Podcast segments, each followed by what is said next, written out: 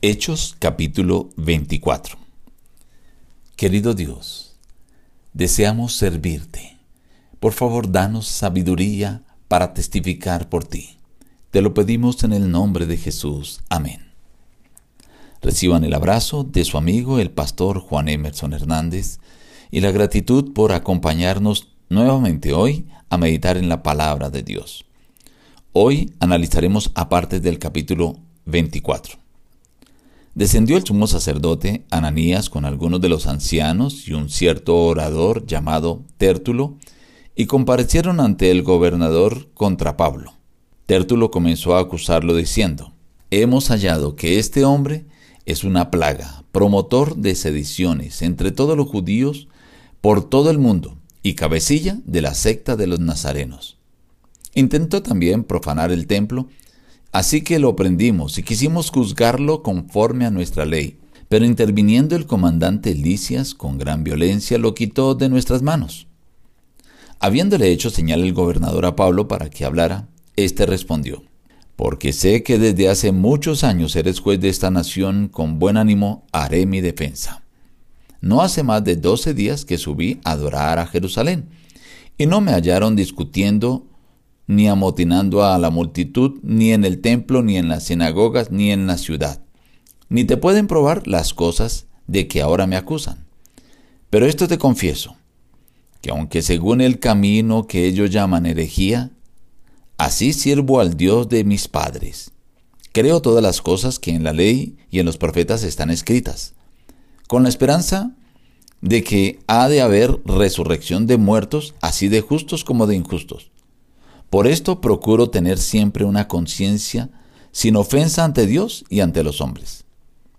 Vine a hacer limosnas a mi nación y a presentar ofrendas. Estaba en ello cuando unos judíos de Asia me hallaron purificado en el templo, no con multitud ni con alboroto. Ellos deberían comparecer ante ti y acusarme si contra mí tienen algo. O digan estos mismos si hallaron en mí alguna cosa mal hecha cuando comparecí ante el concilio, a no ser de que estando entre ellos prorrumpí en alta voz acerca de la resurrección de los muertos, soy juzgado hoy por vosotros. Al oír esto, Félix los relegó, diciendo, Cuando descienda el comandante Licias, acabaré de conocer de vuestro asunto. Y mandó al centurión que se custodiara a Pablo, pero que se le concediera alguna libertad.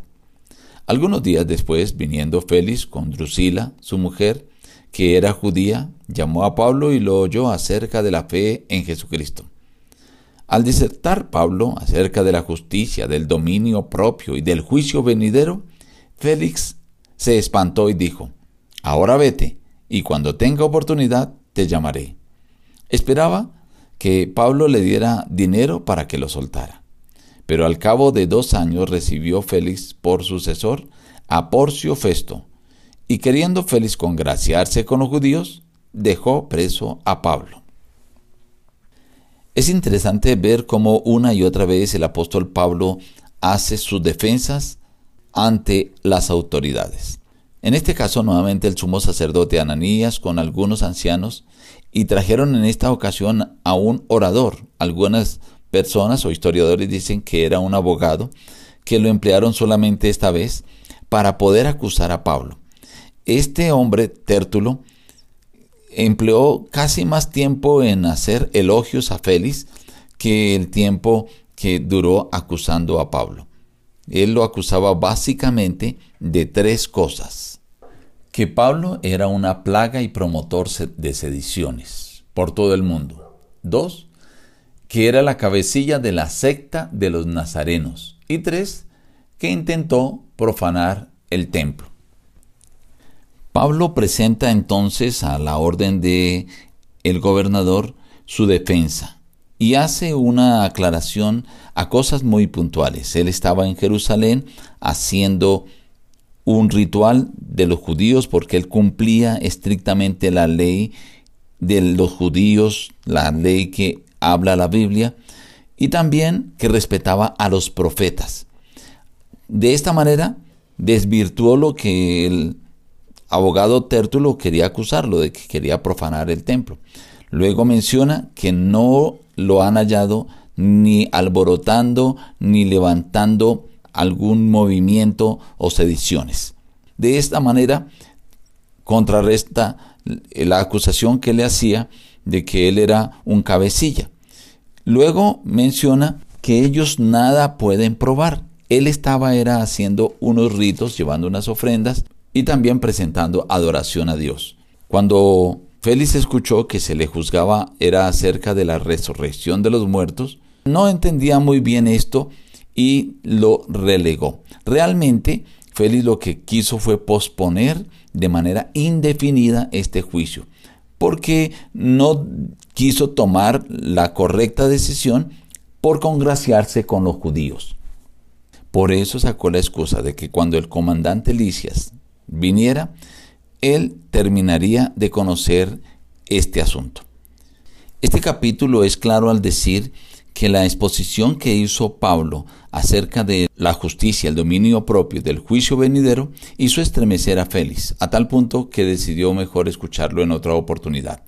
También menciona que lo hizo venir varias veces ante él porque tenía la intención de que Pablo le diera dinero para él poderlo soltar. Pero pasaron dos años y Félix fue removido de su puesto por una intervención incorrecta que hizo entre los judíos y los gentiles. Y su sucesor fue Porcio Festo. Y Félix dejó prisionero a Pablo. Pablo una y otra vez tuvo que comparecer ante los principales de la iglesia, ante el concilio, ante los gobernadores, ante reyes, y en todas y cada una de esas veces Dios le dio sabiduría a Pablo para testificar por él, porque Dios deseaba que Pablo fuera un siervo de él. Hoy Dios también desea que tú le sirvas, pero al igual que lo hizo con Pablo, Dios está dispuesto a darte sabiduría para que tú puedas, en todo lugar, testificar por Él. Nos despedimos diciendo, busca a Dios en primer lugar cada día y las demás bendiciones te serán añadidas. Que Dios te bendiga.